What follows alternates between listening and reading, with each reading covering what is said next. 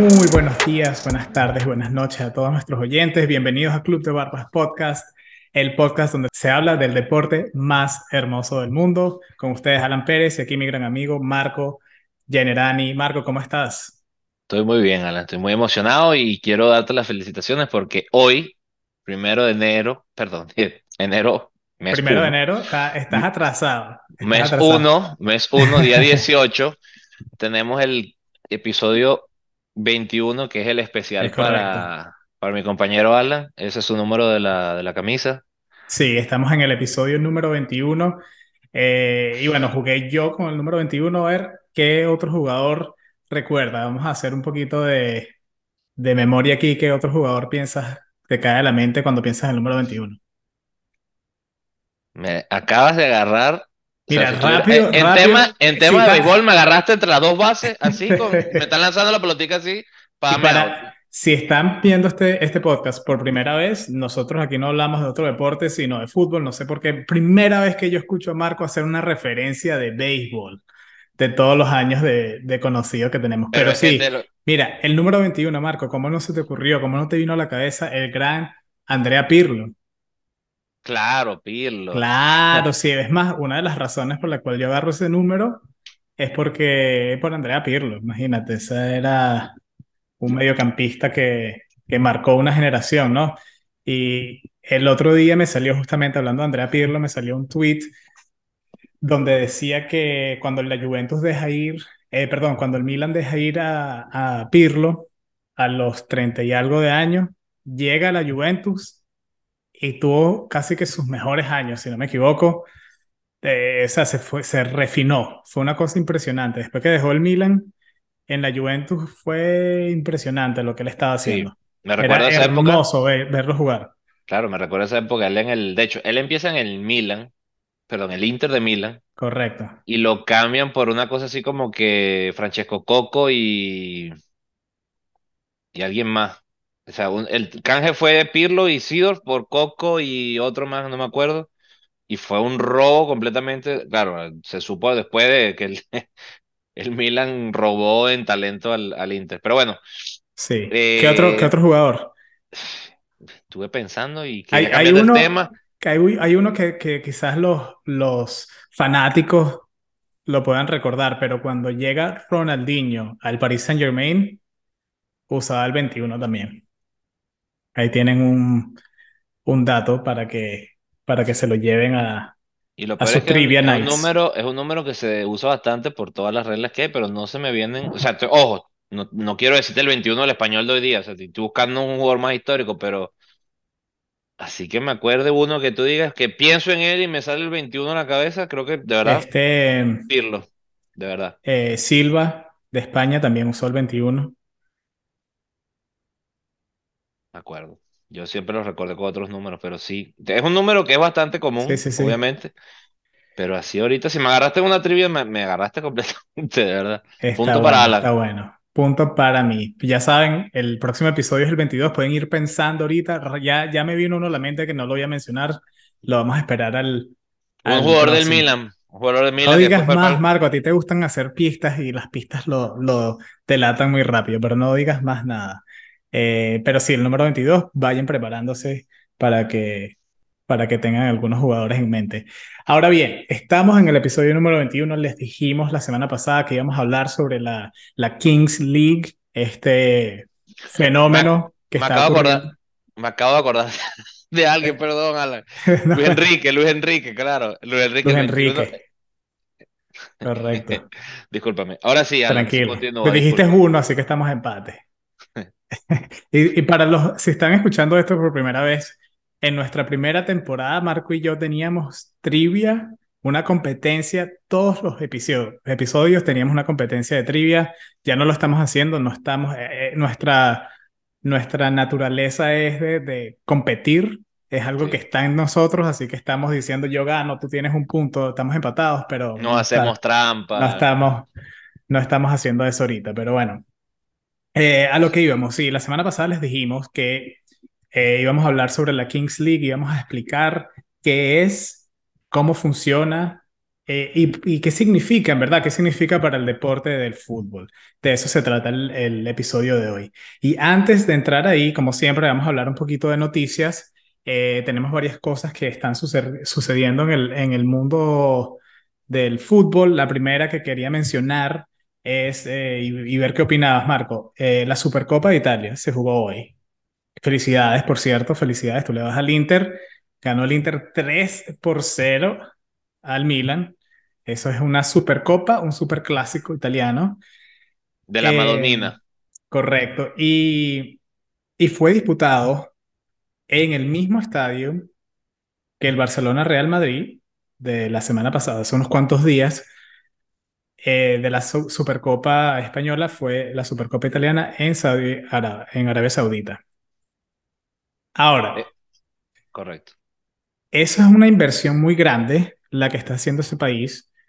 Me parece que eh, al traerse a Cristiano Ronaldo, al, jugarse todos estos partidos por toda la situación económica que está ocurriendo en el mundo futbolístico en Europa, eh, ¿qué piensas tú?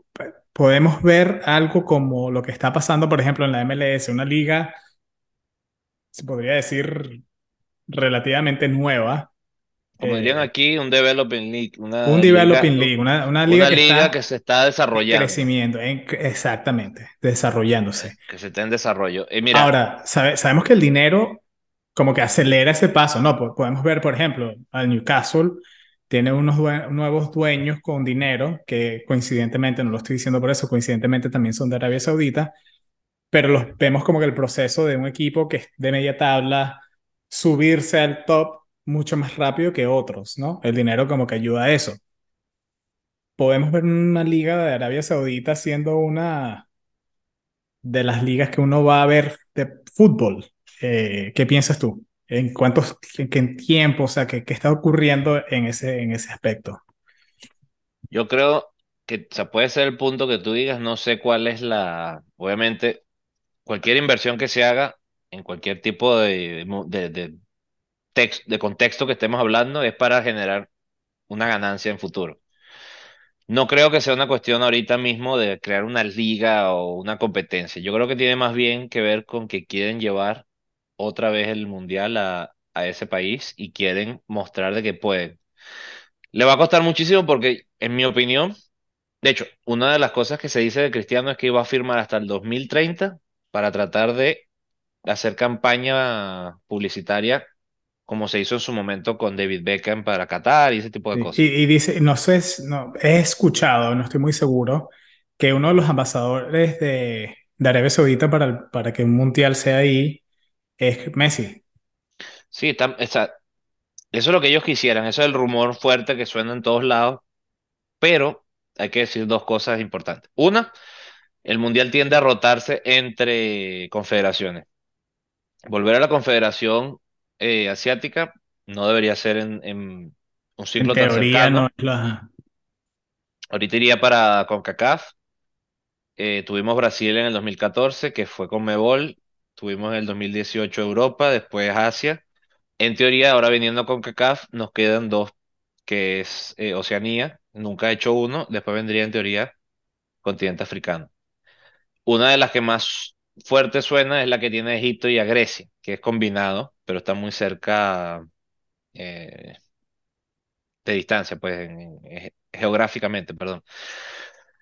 Pero también puede ser una cosa de que quieran invertir en hacer super equipos. Y lo veo más difícil ahí, Alan, y te doy mi punto de vista, porque eh, la liga necesita 12, 14, 15 buenos equipos necesitas multiplicar eso por 25 jugadores y eso no es tan sencillo. Son una inversión estratosférica. Eh, creo que en eso la cultura española, italiana, inglesa tiene esa ventaja Alemania, todos los países que conocemos, las ligas que conocemos, porque tiene muchos jugadores allí. Claro, y, se desarrollan allí, pero imagínate, Arabia Saudita no tiene tanta población para generar a lo mejor un torneo de 18 partidos. De, perdón, de 18 equipos a, 36 partidos. Sí, Es la, la, inversión es muy grande. Pero, pero lo cierto es, Marco, para, para, creo que para concluir con esto, es que la inversión la están haciendo. Y lo podemos ver con estos partidos que se están haciendo. Ahora, La otra pregunta es, como fanático, ¿te gusta ver que se juega una Supercopa italiana en Arabia Saudita o española en Arabia Saudita o en cualquier otro país? Porque que pues, ca- cambiaría, tú dijiste que no. No, Eh, dijo que no, lo, lo va yo, pienso, YouTube, yo pero pienso lo, lo mismo y creo que esto es un poco eh, egoísta. Eh, pienso lo mismo, me encantaría ver, o sea, un clásico eh, Barcelona-Madrid en España, o sea, na- no se, no se compara con que lo hagas en otro lugar. lo que pasa es que te Pero digo, si, si, ¿cuánta gente va al estadio? Va a estar lleno, sí, pero es, es ese ambiente, el, el- claro, es la pasión, estamos hablando de la pasión, de lo que uno ve, de lo que muchas personas que eh, estuvimos en un año mundialista en este 2022 y las personas que no ven el fútbol cuando ven el mundial, esa es la cosa que los llama al deporte, es ver esa pasión de los fanáticos, de los seguidores de su equipo. Cuando imagínate cómo hubiese sido una final Argentina-Francia en Argentina, o sea, locura to- total. todavía lo O en. Francia, ¿me entiendes? Es, es, es de ese nivel. Y a eso voy con un clásico, con una supercopa, cuando juegan dos rivales tan grandes como lo es el Milan contra, eh, y el Inter como lo es el Madrid y el Barcelona, no es lo mismo. O sea, el espectáculo en televisión es, es el mismo deporte, no cambia nada, los jugadores juegan igual, quizás el resultado hubiese, eh, seguro el resultado hubiese cambiado, No, porque, porque la afición también afecta a eso. Entonces, en ese lado, estoy contigo, estoy en desacuerdo que se juegue en otro país o en otra ciudad, en otro lugar, Sí, pero si sí lo, me si lo gustaría ven del punto meramente, perdón, termina y después voy Pero sí me gustaría, por ejemplo, ¿por qué no hacerlo aquí? Eh, en otro developing country, eh, developing eh, League, league o lo que lo que lo quieras una, una liga en desarrollo. Mira, Las ligas en desarrollo, un- no sé, Alan, es que es- hay primero que pensar en los jugadores. Nunca ponemos los jugadores en primer plano si los, si lo analizamos como tú lo estás diciendo. Traer a los jugadores, por ejemplo, Miami, te estás diciendo que tienen que traer todos los equipos, el equipo médico, el equipo, los balones, eh, etcétera, etcétera, etcétera. Tienen que hacer una inversión, no solamente, olvídate del dinero, todo eso da para eso y más, pero tienen que traerla, inver- o sea, invertir su tiempo en venir hasta acá, aclimatarse. Pues juegan, se, se El cambio que de ir, hora, ir para allá. Es, es todo, sí, sí. pesado y, y, y eso desgasta. Además que los jugadores se han quejado muchísimo. De verdad, el, calendario, por ejemplo, en diciembre, no este año, porque estaba el Mundial, pero el calendario en diciembre, por ejemplo, en Inglaterra es atroz. Juegan cada tres días Impresionante. dos, dos Mira ligas cuántas de lesiones hay. O sea, es, es una cosa que, que desgasta. Y muchas ahora, por ejemplo, tú llevaste a cuatro equipos a jugar a Arabia Saudita, todo lo que conlleva. Aparentemente se encontraron con un calor horrible en el día y un frío o- en la noche. Se, se enferman, eh, cambian también. Mira, tú- es que todo influye. Tú estás acostumbrado al agua que tomas en, en tu ciudad o en tu país. Vas a otro lado y no, no es que sea mala el agua, pero pasa mucho. Tú te cambias de ciudad y tomas agua y te cae mal. Pues no estás acostumbrado a la, y no estoy diciendo que sea ma- nada malo. Las bacterias, los gérmenes, no, no es que te vas, no es que es un sitio que está mal el agua. Ojo, no estoy diciendo eso. No, pero Estoy te... diciendo que, que todo la- el medio ambiente cambia. Tú tienes que aclimatarte. No te da tiempo porque sí, llegando, sí. jugando y báñate, va al hotel, descansa un día, dale a jugar otra vez porque tienen que devolverse a su país a jugar a las ligas. Entonces, me Sí. parece que eso desgasta También eso es otro punto y, y me parece que, que Modric sí, que no, Vamos a que no poner el ejemplo. Tuvo un mundial espectacular, pero está desgastado. No puede, no jugó el, el- la semifinal como debido jugarlo, jugó poquito tiempo y la final desaparecido. Al Modric, que, que es la superestrella de Croacia. Sí, Muchos sí. jugadores. Me parece que, que Es también. un desgaste total y tienes razón con decir eso. Hay que poner a los, a los jugadores también en, en, Y en tenerlos en yo, mente. Es, es yo, mucho, es mucho.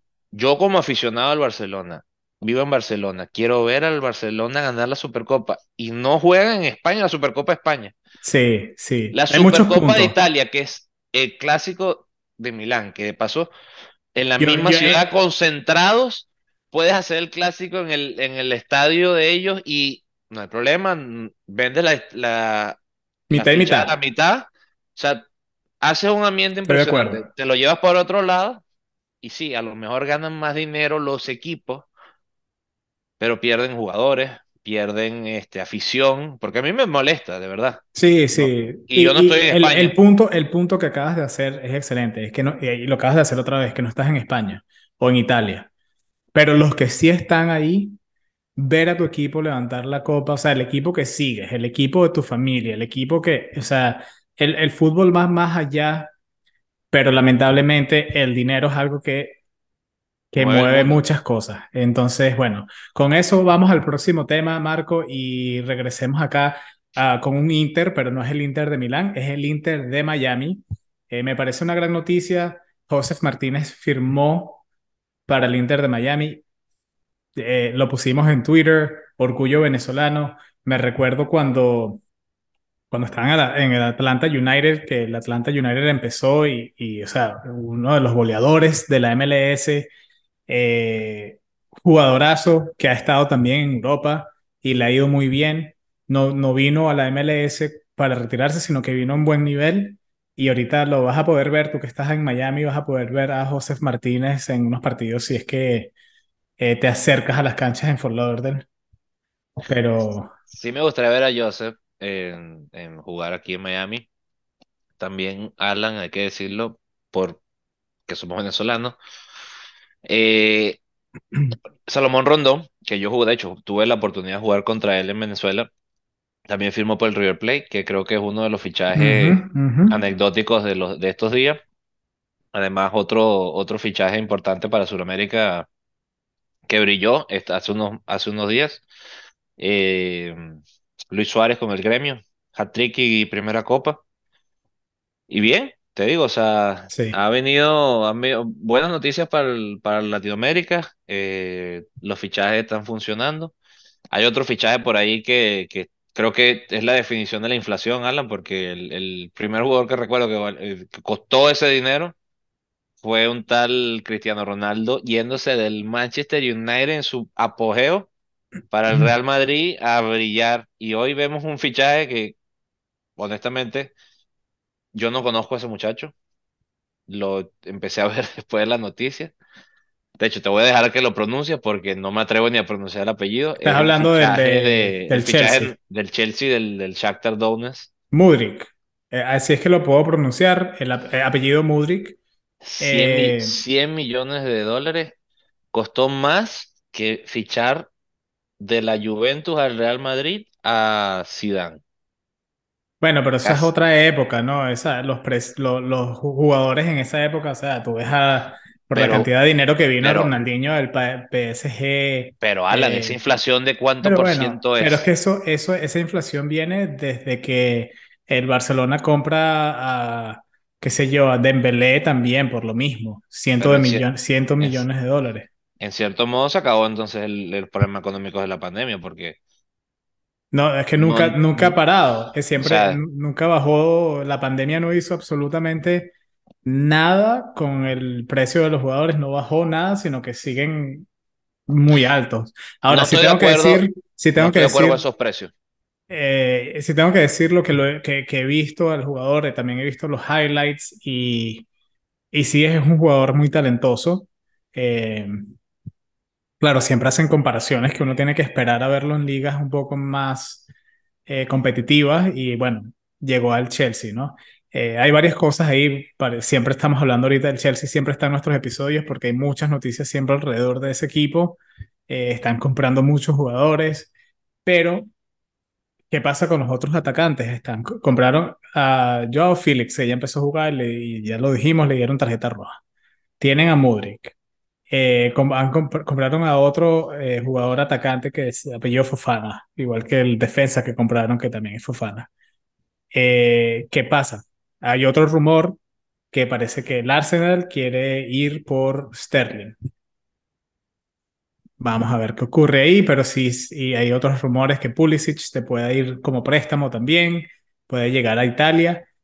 Eh, así que alrededor de este equipo del Chelsea van a haber muchas movidas empe- empezando, terminando esta, esta ventana de invierno o para el verano también van a haber muchas cosas. Y eh, por último, para ya empezar al tema, eh, me gustó esta noticia. Saben que nosotros somos de familia italiana, nos encanta eh, Azzurri y finalmente ya el uniforme de Italia oficialmente no es Puma, sino que van a Adidas. A ver si nos trae un poquito de suerte. Y es curioso porque después de Capa, Puma lo, lo repescó, creo que fue inclusive en el 2006, cuando fueron campeones, y, y no lo había soltado hasta ahorita. Sí. Es un cambio interesante. De paso, sabemos que históricamente Puma y Adidas, bueno, no sé si lo sabes, pero históricamente vienen de dos hermanos que tenían dos ideas completamente diferentes, tomaron caminos diferentes y los dos triunfó. Uno, vaya, entre comillas, más que el otro, pero no le quita mérito a, a No, Puma, que es el más son pequeño dos, de los dos. marcas grandes y, y bueno, personalmente, eh, primero que nada, no sabía esa historia, no sabía que venían de dos hermanos. Eh, muy interesante esa, esa, esa, eso que acabas de delatar, pero prefiero Adidas, yo personalmente, o sea, mi opinión. A mí lo- los uniformes Puma no me gustan, no me gustan los zapatos, nunca me han gustado, nunca me compré un zapato, un taco Puma eh, y ni una camisa. Y yo cole- coleccionaba y, y tengo mi, tengo una caja gigantesca de puros uniformes y no tengo ni una camisa Puma. Fíjate Nunca me que, gustaron. fíjate que te digo una cosa. borrando el último mundial, porque Puma fueron horrorosas las franelas de Puma para el- la Copa del Mundo. A mí sí me gusta la ropa Puma. No te puedo dar mi opinión de los zapatos porque yo sí lo admito. Desde pequeño tengo unas chapaletas de, en los pies, no tengo pies, yo tengo una como unos unas cosas, una plataformas, co- tienes unas dos cosas así plataformas de, de pie. súper, súper Tengo que decir, ahorita hablando de ropa normal, sí me gusta la Puma cuando se trata con los uniformes o, o la ropa de, de carros, de carrera. Que si los zapatos de carrera Puma o esos así fino- finitos, porque el- en general los zapatos y las cosas Puma son, tienden, tienden a ser un poco más finitas, sí. Correcto. De hecho, iba a llegar a ese punto. Mi ropa favorita, o sea, mis zapatos favoritos son eh, de, de esta marca, Puma. De hecho, tengo zapatos de cuando tenía 18 años todavía. Súper buena la, la, la ropa. Y con esto te quiero decir que sí, en el fútbol Adidas creo que es más influyente, pero en otros deportes el, el Adidas no puede competir ni siquiera con Puma. Es que Adidas se ha enfocado más en, en deportes de este tipo. Pero sí también te digo que los zapatos como tal son de horma muy estrecha para mí y para jugadores de mi tamaño no, ninguno de los dos No entra, no entra el, zap- el pie Ni ahí, el siquiera la. Adidas, el Adidas. Y me encantaba, por ejemplo, los Predators, si los recuerdas de, de un tal David Beckham que lo- los los inició. Predator que tenían como una liguita para la Una lengua. liguita que era espectacular. Sí, Era otro sí. team, o sea, cuando Yo tuve, a, yo tuve esos eh, que eran como dorados. ujú, empezaron a Era, esconder las, las trenzas. Eso fue un, bueno, el, que- el que no tenía esos zapatos no jugaba fútbol porque ot- esos pero en, es- salieron. pero en esa época era también, en, eh, cuando éramos niños, era como tú Apple y usabas, tú tienes pie, tú O, tienes pie y, y los que juegan fútbol van a entender esto. Tú tienes pie de total, de Total 90, de de Total Total 90. 90, todo, todo. Que forma Tú tienes pie ancha. de Total 90. Claro, y después, a- eh, después Nike se le ocurrió crear estos Mercury, me parece. Mira, había unos Mercury Vapor color naranja que, me, o sea, es mi zapato Tú te pones mi 5 en cada Yo dedo me del podía, pie. mira, Alan, yo soy 11, talla 11 de 11 y medio. Yo me llegué a poner talla 13 y yo mismo me mentía, o sea, podía doblar la punta del zapato porque no me llegaban los pies hasta allá, pero, o sea, me encantaba el zapato, pero ni, no se podía, no se podía demasiado Yo tengo, yo tengo, afortunadamente, tengo un pie que metí ese pie en todos los tipos de zapatos. Tuve los Predator, me funcionaban bien. Tuve eh, los Vapor no. finitos, me encantaba. Y, y me los compraba todo dependiendo de qué posición. Si jugaba de mediocampista, usaba que si los, los CTR, los CTR, los Control. Eh, si jugaba de defensa, me ponía Total 90s, los Total 90. Si jugaba por la banda, banda izquierda y necesitaba la velocidad, me ponía los Vapor cuando estaba el ataque. Entonces todo era, y, y transformaba mi estilo de fútbol completamente, dependiendo de los zapatos que tenía. O sea, si yo me ponía los Vapor, tú puedes, tú puedes imaginarte cuántas veces, o sea, puedes tenerlo por seguro de que yo no te iba a pasar el balón. Yo iba a agarrar esa pelota, no, Neymar, me iba por la banda. Mira, es más, te voy a decir otra cosa y esto te, te invito a pensarlo para el episodio 22. Es cábalas. Estás hablando completamente cábalas de, de- del, del deporte. Para mí, yo tenía unos zapatos rojos que empataba siempre, pero me encantaban. Tenía unos zapatos que me gustaban aún más blancos, perdía siempre. Los Sí, sí, sí. negros, que es lo que menos me gustaban, ganaba. Y eso para mí una lucha de, de, o sea, de, Claro, era una lucha mental. O sea, yo me quería poner a veces el uniforme blanco con los zapatos blancos y brillar, y perdíamos. Y por dentro, que, y por dentro llegabas al, al camerino Elegiste, y tú elegiste, sabías que tú tuviste la culpa de la derrota. fueron, fue, fue la culpa, fue la culpa de los zapatos. No, te entiendo ¿Cuántas, perfectamente. cuántas de estas Si yo cosas me no ponía unos Total fútbol? 90 en la banda, era un tronco ahí, era un No cono, jugar, era un sí, cono, sí. era un cono. Se me olvidaba jugar, no paraba la pelota, no corría, Mira, la, la primera vez, como, como es la vida, uno a veces recuerda la- las cosas que te pasan de niño y te quedan grabadas como si fuera ayer. Dijiste Total 90, Total 90, y me acordé, Zidane jugaba con unos Total 90, piel de canguro blancos espectaculares. Ala, me los compré, obviamente no piel de canguro ni nada, pero Claro, la versión, la versión y me sentía Zidane. Y yo un claro, central, y yo era un central, te daba clase. O Yo, que yo, me sentía Franco Baresi, yo me ponía los CTR y era, y era Fábregas Recién llegado al Barcelona, Fábregas, en la mitad de la cancha, eso era para eso. Así que bueno, está Bueno, bueno te lo eso, está te pongo el pin si lo quieres hacer. esa, para seguir hablando. Pero mira, aquí hay gente que puede venir a escuchar lo del Kings League y están diciendo, no, estos, están- estos panas están hablando mucho. Así que vamos a entrar ya sí. en el tema, vamos a entrar en el tema. La Kings League, ¿qué es? Marco, danos un resumen, ¿qué es la Kings League? La Kings League es, a ver, se crea de una manera de, de dar una nueva imagen al fútbol, una nueva, o sea, ideas nuevas. Quienes lo crean es muy importante porque es alguien como nosotros, son, son gente de, de, de podcast, de TikTok, de redes sociales, que se Live reúnen, vamos a hacerlo así, vamos a darle una nueva imagen de que todo el mundo pueda verlo, se pueda ver desde otras plataformas. Y me parece que la idea estuvo genial. Es obviamente algo que está en desarrollo, o sea, cero, está empezando, empezando, todavía están decidiendo si fueron buenas o malas las ideas, pero eso es muy interesante, es una revolución para mí sí. del fútbol, es una idea nueva, es, es vamos a, a analizar qué es lo que sirve y qué es lo que no, y vamos a adecuarlo. No, no estoy diciendo, es una idea que me, me parece impresionante, me, me fascina, en verdad me fascina. Eh, eh, para, para brincar también encima de lo que estás diciendo, ¿no? Eh, esta liga eh, está compuesta de 12 equipos, la cual es fútbol 7, es un 7 para 7, que es como, como tú dijiste, es creado por streamers. Ahí sí hay exjugadores de fútbol, como el Kun Agüero, Sabio, hay otros hay que son jugadores streamers, muchos de y, ellos. y, y también se han vuelto a- al streaming, como creo que Casillas, y hay otros que también están Casillas, está streaming. Piqué, Kun Agüero, Piqué, está... Ibai, que Piqué y Ibai son creo que los que organizaron esto originalmente viene de ellos y son los dos eh, gerentes, los dos principales de, de aquí. Eh, me encanta que es un 7 para 7 porque es, es, un, es el fútbol que los jugadores normales juegan, ya cuando tú pasas de cierta edad. Cuando tú, o sea, ¿qué, es el deporte? Yo creo que, de, ¿qué, ¿qué estilo de fútbol se juega más? Yo te diría que es 7 para 7. Es que, es Todos que los voy, días voy alrededor del mundo hay jugadores jugando 7 para 7 Es que es el, es el deporte lados. perfecto. Es la, es la mezcla entre el 11 para 11 contra el 5 para 5.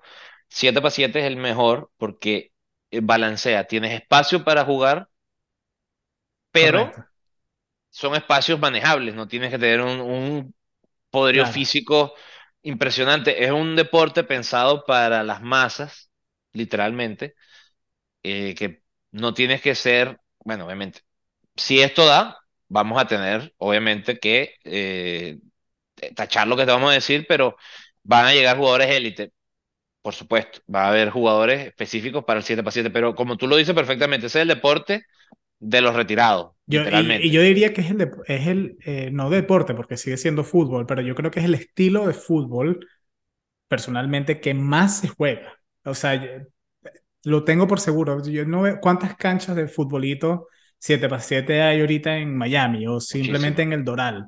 Muchísimo. A- aquí en Texas, yo vivo aquí en Texas y, o sea, he estado en Austin y están creciendo, o sea, hay canchas y canchas de 7 x 7. La gente se reúne los fines de semana, durante la semana, en las tardes, en las mañanas a jugar 7 x 7. De paso que puedes elegir qué tipo de arquería quieres, si una arquería más grande, más pequeña, qué tan, Sí, qué tan no- portero no es el portero. No necesitas un arquero. Eh, Si estás jugando un 11 para 11 y tienes un arquero que no es arquero, que lo hablamos, si no han escuchado este episodio, hace dos episodios eh, hablamos con Víctor, que es un arquero que juega en ligas así, juega en 7 para 7, juega 11 para 11. Si tú estás jugando un 11 para 11 y no tienes un arquero como Víctor, el amigo de nosotros, un arquero de verdad, olvídate, o sea, pues vas a perder. Además de que se vuelve interesante la idea, porque 11 para 11 no se puede jugar, por mucho que uno quiera, sin un árbitro. Porque, ¿cómo decides que fue fuera de juego y que no? Todos los partidos van a parar cada vez que hay un gol porque es la manera más fácil de defenderte, fue fuera de juego. El Correcto, 7 para 7 mata esto. Claro, en la Kings League sí hay fuera de juego, pero sí hay árbitro, que es importantísimo. Eso te mantiene un poquito el ritmo de juego, tienes que retrasar, subir, bajar. Pero el 11 para 11 que lo mata rápido. Nos cansamos, nadie corre, entonces se pica el juego en dos. En la correcto. mitad del campo no hay nadie y es pasar la pelota de un lado a otro, los que defienden, defienden, y los que atacan, atacan. Sí. 7 para 7 es A mí me encanta. para me, mí, me parece. la idea perfecta para comenzar esta, esta liga. Si Vemos- yo veo un fútbol sala, me parece, me parece también interesante, pero hasta, estamos hablando otra vez de los espacios. No todos los jugadores pueden jugar un fútbol sala, un 5 para 5 o algo así. Eh, es muy pequeño y el, y el nivel de, Y es rapidísimo. de tale es rápido y necesitas, necesitas ser habilidoso. Necesitas pisar la pelota, necesitas ser habilidoso. Y, eh, en fútbol para siete es un poco más abierto. Eh, bueno, yéndolo aquí, dijimos, hay 12 equipos en esta liga, la cual de estos 12 equipos, los presidentes de cada equipo son streamers o exjugadores, como lo acabamos de mencionar, y aquí, están, aquí tengo una lista de los equipos con los presidentes que tenemos a Ibai Llanos, del equipo es los Porcinos FC, Iker Casillas, el equipo es los 1K. Lo otro que me encanta es los nombres de los equipos. So- son nombres de equipos que, De streamers. que, de- que es de cualquier persona. Es como que hicimos unos equipos y vamos a ponerle un nombre. y Club de Barbas puede tranquilamente ser el equipo 13. Correcto, correcto. Y Y le tiene el nombre también ese adecuado. nombre, exacto. Eh, y voy a decir otra cosa ahorita que, digamos esto, que aplica si, si después podemos nosotros entrar a, a, a la Kings League y hacer nuestro equipo. Ujú. Eh, ok, tenemos Iker Casillas, los 1K. El Kun Agüero tiene a los Kuni Sports. Eh, de Grefe G, eh, perdóname si te estoy aniquilando el nombre, pero tiene el equipo, los Saiyans, C- como los Saiyajines FC, Saiyans, eh, que me encanta eso. Yo soy fanático de Dragon Ball Z de cuando era pequeño. Gerard Romero tiene a los Gigantes FC, Gigantes, debe ser. Gigantes, Gigantes, ¿verdad? Eh, Persita tiene a los Troncos, excelente ese nombre, a los Es Troncos. donde, donde Moa jugaría. a los troncos. Juan S. Guarnizo tiene los aniquiladores.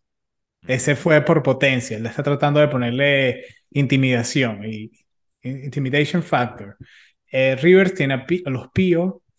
Eh, Spursito tiene a Rayo Barcelona. Adri Contreras, El Barrio. Expire tiene el Expire Team. DJ Mario tiene a Ultimate Móstoles. Ok, ahora bien, ya que tenemos los dos equipos, Marco, la próxima pregunta que mucha gente se puede hacer es, ¿y quién juega? Pues la manera que hicieron esto fue que hicieron como lo hacen aquí en Estados Unidos, que hacen el famoso draft, que es que agarras a jugadores después de haber hecho pruebas, después de haber hecho, eh, cada presidente puso sus parámetros de cómo iban a elegir a los jugadores e hicieron el draft. Luego que hacen el draft, agarran a sus jugadores y tienen a su plantilla. Tienen básicamente un equipo de, de 11 jugadores, juegan 7 para 7, o sea, tienen cuatro cambios y tienen el factor del jugador 12, que es el jugador, vamos a decirlo de alguna manera, la estrella del equipo, ¿no? El, el, el picantico que va a haber esta semana. lo cambian, lo rotan, te digo, es muy abierto, es muy, es muy, y para serles honesto, es muy parecido a lo que uno vive día a día, que es la realidad de, de, de, de hecho, tú juegas una Mira, liga te digo y perfectamente, te digo perfectamente, mira, para aquí te, completar los equipos. Aquí aquí te digo un ejemplo perfecto de algo que nosotros también hicimos y por eso es que me encanta, porque uno se relaciona tanto con esto. Jugábamos en las ligas de los domingos, con un equipo en el Doral. Tenemos un amigo que juega profesional en Islanda. Estuvo aquí eh, Y nosotros le pusimos, aunque no estuvo casi toda la temporada, sabíamos que él iba a estar fuera de temporada, con permiso a jugar, eh, em, durante los, eh, los playoffs. Y de todas maneras le pusimos el nombre. O sea, el equipo estuvo con, ¿cuántos podíamos registrar? Como 25 jugadores. Una cosa así. Él era el número 25, nunca fue. Pero para los playoffs teníamos un jugador que venía de jugar Y, profesional. ti- y Ese era, eh, ese era, en esencia, nuestro jugador número 12, que llegó de Pero lo que te digo, sorpresa. lo, lo bueno de esta liga es que es, y, y de hecho, me sorprende de saber de que el fútbol está evolucionando en España, muy parecido que Estados Unidos, porque es que son la misma idea. Y es la realidad. Tú, tú estás haciendo tu equipo, ah, esta semana me van a hacer falta tres jugadores porque tenemos vida, tenemos trabajo, no puedo ir, tengo cumpleaños de mi madre. Ok, tráete a un amigo que conoce. Es literalmente esto. Esto es una liga armada, claro, mucho más organizada a nivel de, de, de que van a entrenar, van a tener otro tipo de cosas, pero en esencia es lo que uno encuentra como jugador del no profesional, pues del, el, del semiprofesional para abajo. el jugador de persona. Lo otro Los nombres interesante son los nombres que uno pondría. es que eh, Piqué, perdón que te, te interrumpa ahí, pero Piqué y todos los presidentes, de- como son streamers, o sea, y, y si, si uno analiza por qué lo hicieron de esta manera, es porque los streamers básicamente son lo que son por la gente que los ve. Por ejemplo, si nos están viendo ahorita, gracias por vernos, ayudan al, al, al podcast, ayudan a nuestra página de YouTube. Por eso ellos agarran y muchas de las reglas fueron eh, eh, elegidas después de haberlas puesto a voto en las plataformas públicas. Entonces, el público también eligió y tiene parte, por eso que quizás también se relaciona tanto, porque fue votación pública. No necesita ser parte de, de nada, no se hizo detrás de puertas, sino que mira, estas son eh, las ideas que tenemos, voten. Y la mejor, lo que ustedes digan es lo que va. Aquí están las reglas, las tengo aquí sacadas de la página de Kings League. Regla número uno, en caso de empate, el ganador de cada partido se decide con una tanda de penalties desde medio campo, como los Los shootouts que shootouts. se hacían en la MLS y eso también, esa regla fue elegida de voto público. Significa que algo que nosotros, y yo he, he debatido muchas veces, que qué loco eso que se hacía en la MLS en los 90, que agarrabas con la pelota desde la mitad de la cancha y corrías hacia la arquería y el arquero trataba de parar la pelota. Me parece una locura, pero a mucha gente le gusta y es bastante entretenido cuando lo ves. Claro. Volvió La la regla, la regla, la regla número dos, yo también la tengo aquí abierta. En la Kings League jugamos con fuera de juego. Ya lo habíamos mencionado. Eh, Fácil ninguna y muy sorpresa allí, pero necesitas obviamente unos árbitros y vamos a ponerlo también que el árbitro tiene una camarita en el pecho donde tú puedes ver lo que dice el árbitro, puedes escuchar lo que dice el árbitro, que a veces como siempre ha sido un tema tabú. Y no me van a decir que no, en Club de Barbas no me van a mentir de que todos hemos hablado mal de algún árbitro y siempre nos queda la duda de muchas veces cuando vemos la televisión de qué es lo que está diciendo, ¿Qué qué es lo que le está diciendo? ¿Qué el es lo que está pasando? y Correcto. tocan este tema y lo traen a colación. Mira, vamos a poner una camerita, vamos a poner un micrófono y todos escuchamos, sabemos lo que está pasando. Muy interesante esa idea. La número tres te la dejo, Alan. La número tres, saques de banda se realizan con la mano. Ningún. Importante porque es un 7 para 7 y es si has jugado 7 para 7 sabes de que a veces balón en el piso y empiezas Sí, otra vez desde ahí, puedes hacer un pase, pase gol con la manito, es un poco, me gusta, me gusta. A ver, número sí. 4, Las sustituciones de jugadores durante el partido son ilimitadas. Regla típica, típica de cuando tienes más de, de los jugadores que van a jugar unos contra otros. Puedes cambiarlos a gusto, lo que necesitas, sin ningún tipo de restricciones. Perfecto, perfecto, eso me encanta, eso me encanta. Número 5, la tarjeta amarilla supone dos minutos de exclusión. Significa que Es como si jugaron fútbol en Estados Unidos, hay reglas parecidas así en las escuelas. En Te dan una tarjeta amarilla, tienes que salir de la cancha. Ahora aquí esto es diferente. La tarjeta roja son cinco minutos hasta que entre un sustituto. Correcto. Es un poco el, el- esta es O una sea, no te quedas con uno menos, pero por cinco minutos sí. es una regla no parecida a la tarjeta azul en fútbol sala, que es donde te expulsan por ese partido, pero alguien puede entrar por ti. O sea, En que las no, escuelas aquí no voy a castigar, no voy a castigar al equipo por el error individual, pero sí te voy a castigar a ti. correcto. En- en No, Estados Unidos hubo un tiempo que había la tarjeta azul y era que era reemplazaba la roja. Es decir, si haces algo, una doble amarilla, por ejemplo, en vez de darte una roja, era una azul. Significa que tú sales y entra otro. Ahora, si entras con tus total 90 como loco y entras por debajo, tarjeta roja directa. En vez del azul es roja, entonces ahí sí es penitencia para ti y para tu equipo. Esa era una regla aquí en Estados Unidos antes en, los, en las escuelas. Ahora bien, volviendo aquí a la Kings League, regla ojo, número ojo, ojo. 6. Yo no estoy muy de acuerdo con eso, de que se deje sustituir porque conlleva un poquito a los juegos sucios y a los juegos menos vistosos, y te lo digo yo, Por que eso di ese ejemplo. posiblemente yo fuera el rey de las tarjetas azules. Sí, pero no, me gusta, me gusta porque en un 7 para 7 después dejas al equipo con 6 y, eh, o Mortal. sea, los estás matando, los estás matando. Eh, número 6, El saque, eh, no sé si vas tú o yo, los voy a agarrar yo porque dale. creo que eso los pares. El, para el saque inicial, el balón se sitúa en el centro del campo y los jugadores arrancan Eso desde es la línea de fondo. comiquísimo, eso es Comiquísimo, pero van a tener que cambiarlo, Alan, porque eso No va a sé, traer, va a traer una lesión no mortal. sé, no sé. Yo A creo mí que me sí, gusta, ese es el estilo, estilo dodgeball. Si han pero jugado es, dodgeball, pero es imagínate, así. Imagínate un 50-50 que ¿Cómo lleve se dice dodgeball eh, en español? el juego en Venezuela se llama quemado. Quemado, quemarropa, algo así, ¿no? No, quemado se dice, Quemado, que quemadito, ajá. Este, bueno, Aunque la traducción sería esquivar la pelota, dodgeball. Pero sí, bueno, pero bueno. la regla 6 yo sí le tengo un cuidado porque me parece un poco agresiva. Me parece Es, diferente, me parece es eh, una idea diferente, pero me parece un poco arriesgada. Es arriesgada, por se- seguro. ¿Sabes qué me recuerda mucho a esto? También, aparte de que sea 7 para 7 y algo que uno hace, me recuerda a un partido de entrenamiento, donde el entrenador te pone unas reglas locas, ¿sabes? Así. Sí, Eso me recuerda mucho a esto.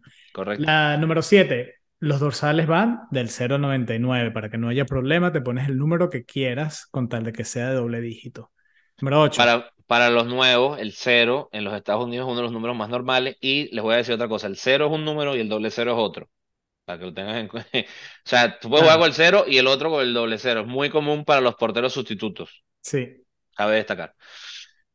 La 8, los partidos son a dos partes de 20 minutos. Me parece que está bien, es vistoso, te da tiempo de, de tomarte un break de 15 minutos y cada hora hay un partido, que es la idea del, del stream, que durante, creo que son seis horas seguidas, se jueguen seis partidos y es visible.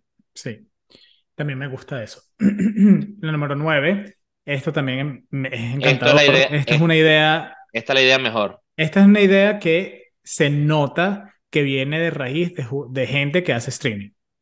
Se- esto es bastante videojuego. Esto es como un videojuego, es- le da una, le da un picante, un sabor diferente al deporte eh, y lo hace completamente diferente a lo que estamos acostumbrados porque eso no se ve en ningún lado. Y Y es puede, que son las, la número nueve es las armas secretas. Es decir, cada equipo dispone de una carta. Son unas cartas que tienen, que es como un bonus, eh, que son escogidas al azar y te otorga una ventaja. O sea, puedes lanzar la carta para que te favorezca algo, ¿no? Las cartas son, tienes eh, la posibilidad de un penalti a favor, penalti, que la pateas eh, normal, típico, o un shootout, esa es otra tarjeta. Tienes, eh, puedes sacar una que es exclusión de un rival, no puedes tú, quitarle un jugador al otro equipo por dos minutos. Esta es típica, típica de entrenador que te dice el gol vale doble. mm, Pero aquí, sí, aquí esta tarjetica es el gol vale doble por dos minutos. Yo vi un partido donde la usaron y el, partido creo que uno, eh, creo que Kunisport iba ganando 1 a 0, el otro equipo la usa. Significa que en dos minutos si meten gol, Le cambian el 2 a partido. 1. Cambias el partido, muy interesante. Arma 5, comodín. Tienes un comodín. Eh, y Hay que ver 6, cómo se puede usar, ¿no? Porque está muy abierta la idea del comodín, se ha usado de varias maneras, te robo la carta es la última, y, y han sido un poquito como, vamos a ver con, con qué hacemos con esto, pero me parece muy interesante, Alan, lo que dijo Gerard, eh, Piqué sobre estas reglas. Claro, van tres jornadas básicamente, y se han dado cuenta de cómo ha ido evolucionando, ¿no? Por estrategia, todas estas cartas se están usando en el segundo tiempo, terminando el partido, que es quizá el momento correcto porque no sabes lo que vas a necesitar y te la guardas, que es un poquito la idea del fútbol americano con los tiempos extra y todo esto y el basquetbol. Y está diciendo, bueno, vamos a, ahora están diciendo, vamos a poner una tarjeta eh, random, no la van a elegir, sino es una tarjeta que va a afectar a los dos equipos los últimos dos minutos del primer tiempo, para hacerlo interesante. Esa es una idea que se están planteando muy, muy buena te digo, es vistoso porque, eh, eh, por ejemplo, pueden cambiar esto cada partido. O sea, esto tiene un sinfín de, de ventajas o desventajas que al final son justas y injustas al mismo tiempo, pero son válidas porque es la regla.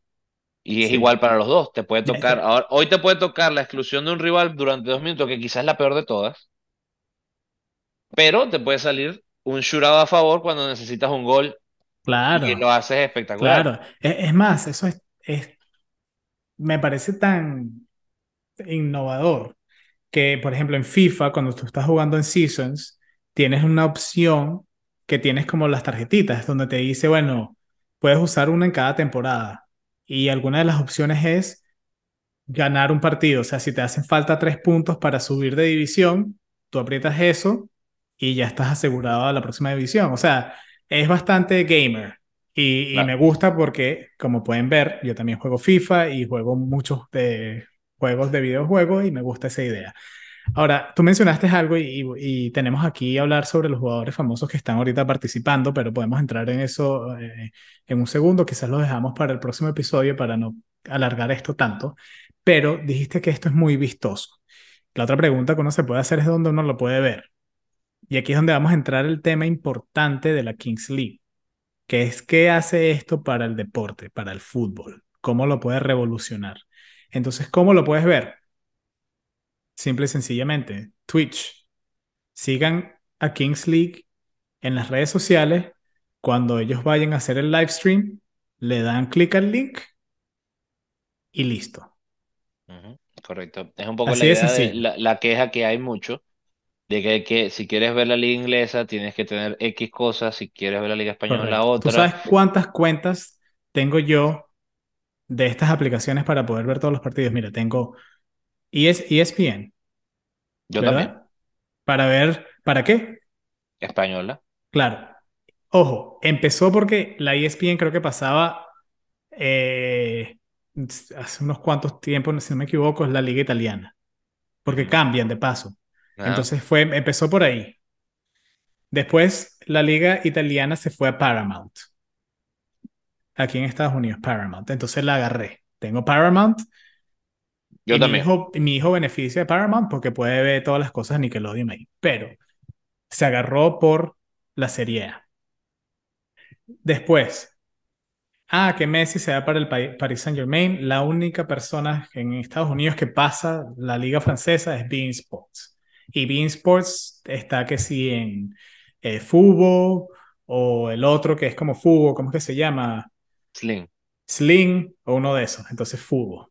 Los cerré los dos y no tengo la liga, la se refugó porque fútbol se puso astro- astronómicamente caro.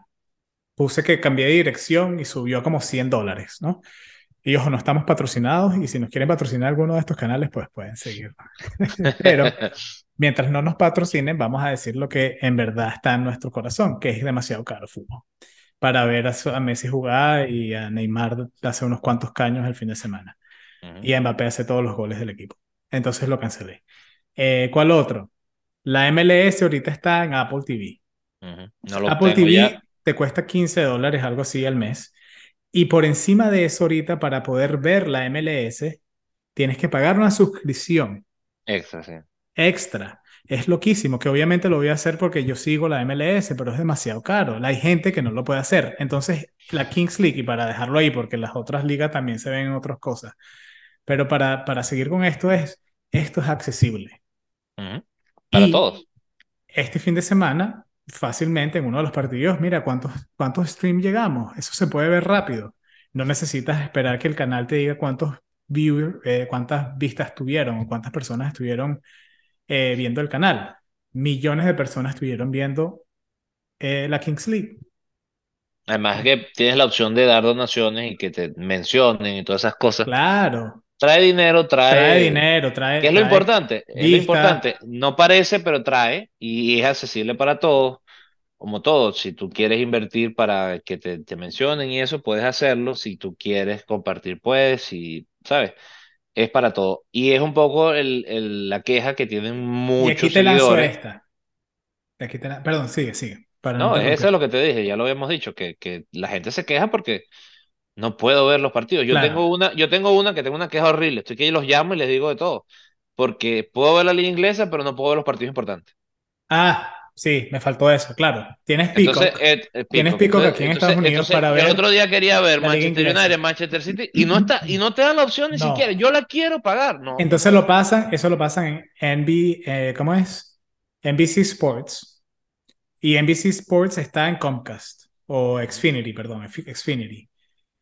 Xfinity es su propia plataforma donde tú pagas una mensualidad y necesitas tener, pagar por el canal de N- eh, NBC Sports, o creo que es NBC Sports, no sé cómo que se lo que Pero sea. X, necesitas otra cosa, es injusto, es injusto. Y, y aquí si mi suegro ve esto, gracias porque él tiene Xfinity y cuando juegan esos partidos él me pasa su, su, su código y su broma Sí, para pero verlo. pero es que se vuelve, pero es que se vuelve imposible. Hace unos años, Alan, tú te despertabas, ponías el canal de deportes y uno atrás de otro, uno atrás de otro, y tenías facilidad.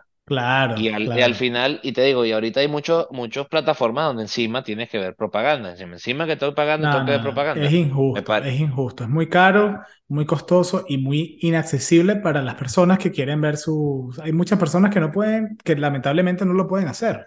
Las cosas Sí, están pero bueno, caras y, y uno quiere ver el fin de semana el partido de fútbol y tienes que tener todas las aplicaciones para poder ver el partido que tú quieres. Injusto. despejarte un poco de la, del, del día a lo día. que hace es, y por eso es que me parece tan innovador y quizás revolucionario para cómo absorbemos este deporte, cómo nos, eh, cómo podemos ver el fútbol. Y es porque este grupo de streamers, que podemos decir gente como tú y yo, gente que estaban haciendo live stream, gente que estaba utilizando estas plataformas que son accesibles para todo el mundo, lograron hacer esta liga. Ahora imagínate, esos son streamers que si estamos conscientes y, y analizamos esto, son streamers que, se, que están, son más populares, se puede decir, más populares en Europa, ¿no? La mayoría son, están, vi- viven en Europa, son europeos, tienen conexiones en Europa. ¿Qué ocurre? Hay streamers aquí en América.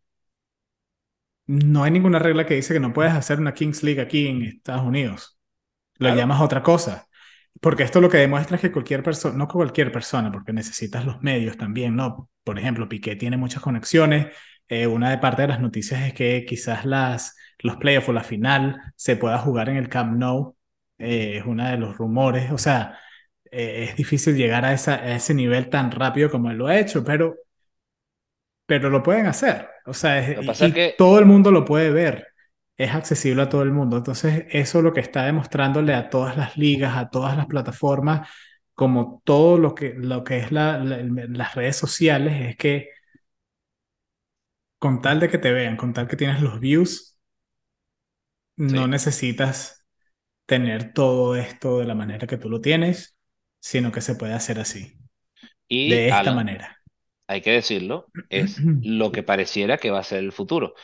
Cuando estaba el canal, el- la televisión satelital y la televisión por cable, cuando empieza a aparecer estas plataformas, las que ya mencionamos, se sabía, dice, bueno, este es el futuro porque no tengo que pagar precios exorbitantes, porque eran inclusive más caros que ahora, pero claro, con una sola tenías y pedías el paquete este y el paquete aquel y bueno, te, te bandeaba. Ahora está esto, pero ahora vamos a centralizarnos aún más. Ahora es de esta manera. Y es un poco como te digo, la, lo que puedes generar, el dinero que se puede generar, porque ya no soy yo el producto, ahora el producto es de verdad el fútbol, que eso es, yo voy a ver el producto y, y ellos van a ganar porque yo voy y lo veo y voy a ver otras cosas. Claro. Pero es, es bonito, o sea, es, Eh, y Y es lo otro que rápido, te, es, lo otro que te iba a decir es que, que esto demuestra, eh, y para, para, para agregarle a tu punto, es que también demuestra que, vamos a suponer, tú tienes un equipo, qué sé yo, segunda división, eh, o vamos a poner el Wrexham, que es un equipo que ahorita está eh, popular porque tiene su propio show y porque lo compraron dos personas famosas, que está como en la cuarta división de Inglaterra.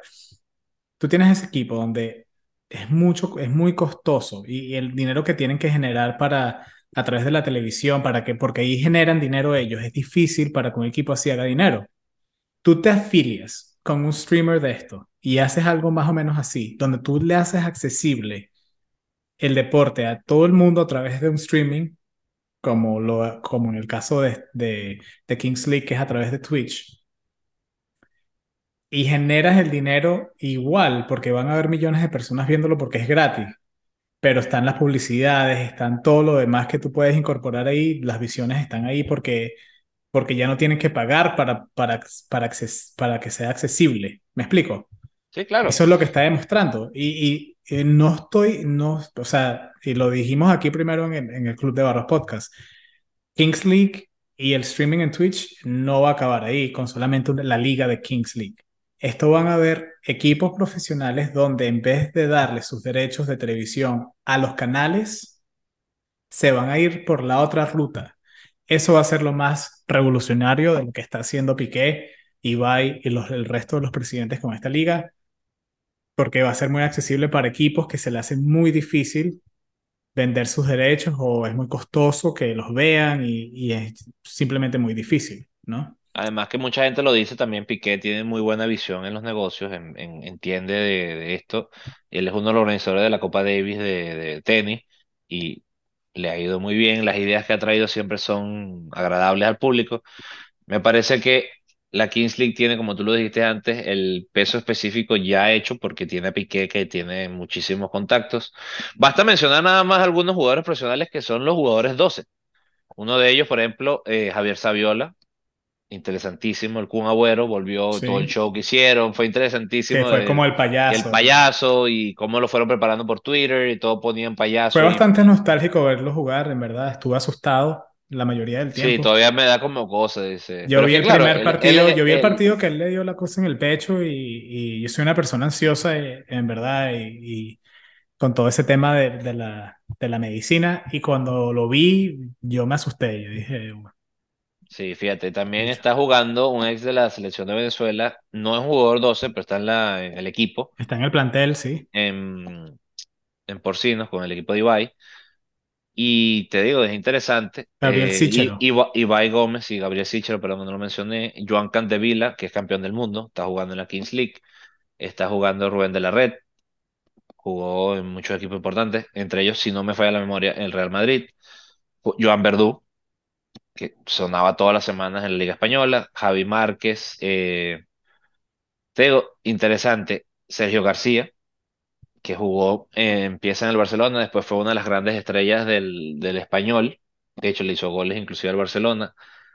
Te digo, interesante cómo lo están haciendo, todo el preámbulo que están generando. Chicharito también fue a jugar, que es un jugador activo, eh, con Sí, permiso. El Enigma, que me parece que es más show que otra cosa. No creo que sea. Dicen que es Isco, dicen que es X o Y, hay muchos rumores, no se sabe. Por la forma en que corre, vi un video el otro día que de verdad pareciera que es Isco. Y eso te genera esto. Estamos hablando en Club de Barbas de, sí. Y, y de vamos a seguir hablando de esto porque eh, va apenas, eh, van tres jornadas de que empezó y está agarrando más y más eh, eh, carreras, ¿no? Están los periódicos, las revistas, las noticias, está todo el mundo hablando de la Kings League, Club de Barbas está hablando de Kings League y con eso, Marco, eh, creo que podemos dejar este podcast aquí, los vamos a seguir dando informes, como acabo de decir, vamos a seguir hablando de la Kings League de aquí en adelante, espero que hayan escuchado y aprendido un poquito de qué se trata y de nuestra opinión, en verdad, lo que representa esta liga tan innovadora para el deporte del fútbol, especialmente en cómo se encuentran las situaciones económicas y todas las cosas que pasan con los derechos de televisión, con todas las ligas en todos lados actualmente. Así que, Marco, no queda más nada sino decirle a todo el mundo que...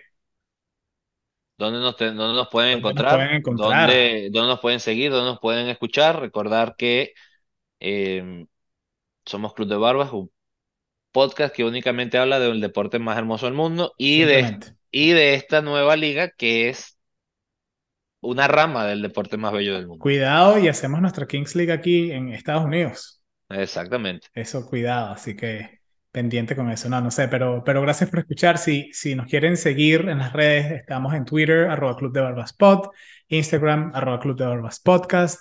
Eh, si están viendo el video en YouTube, por favor, denle like, suscríbanse, eh, Club de Barbas Podcast y en Spotify, donde sea que escuchen los podcasts, síganos, escuchen los otros episodios que tenemos. Eh, recomendación, a mí me encanta el episodio que hicimos sobre el Ajax y aprendimos todo de un equipo, de un club eh, histórico como el Ajax y las entrevistas que hemos hecho también son interesantes. Así que muchísimas gracias por acompañarnos en el episodio número 21 y como siempre recuerden, puro, Puro fútbol. fútbol.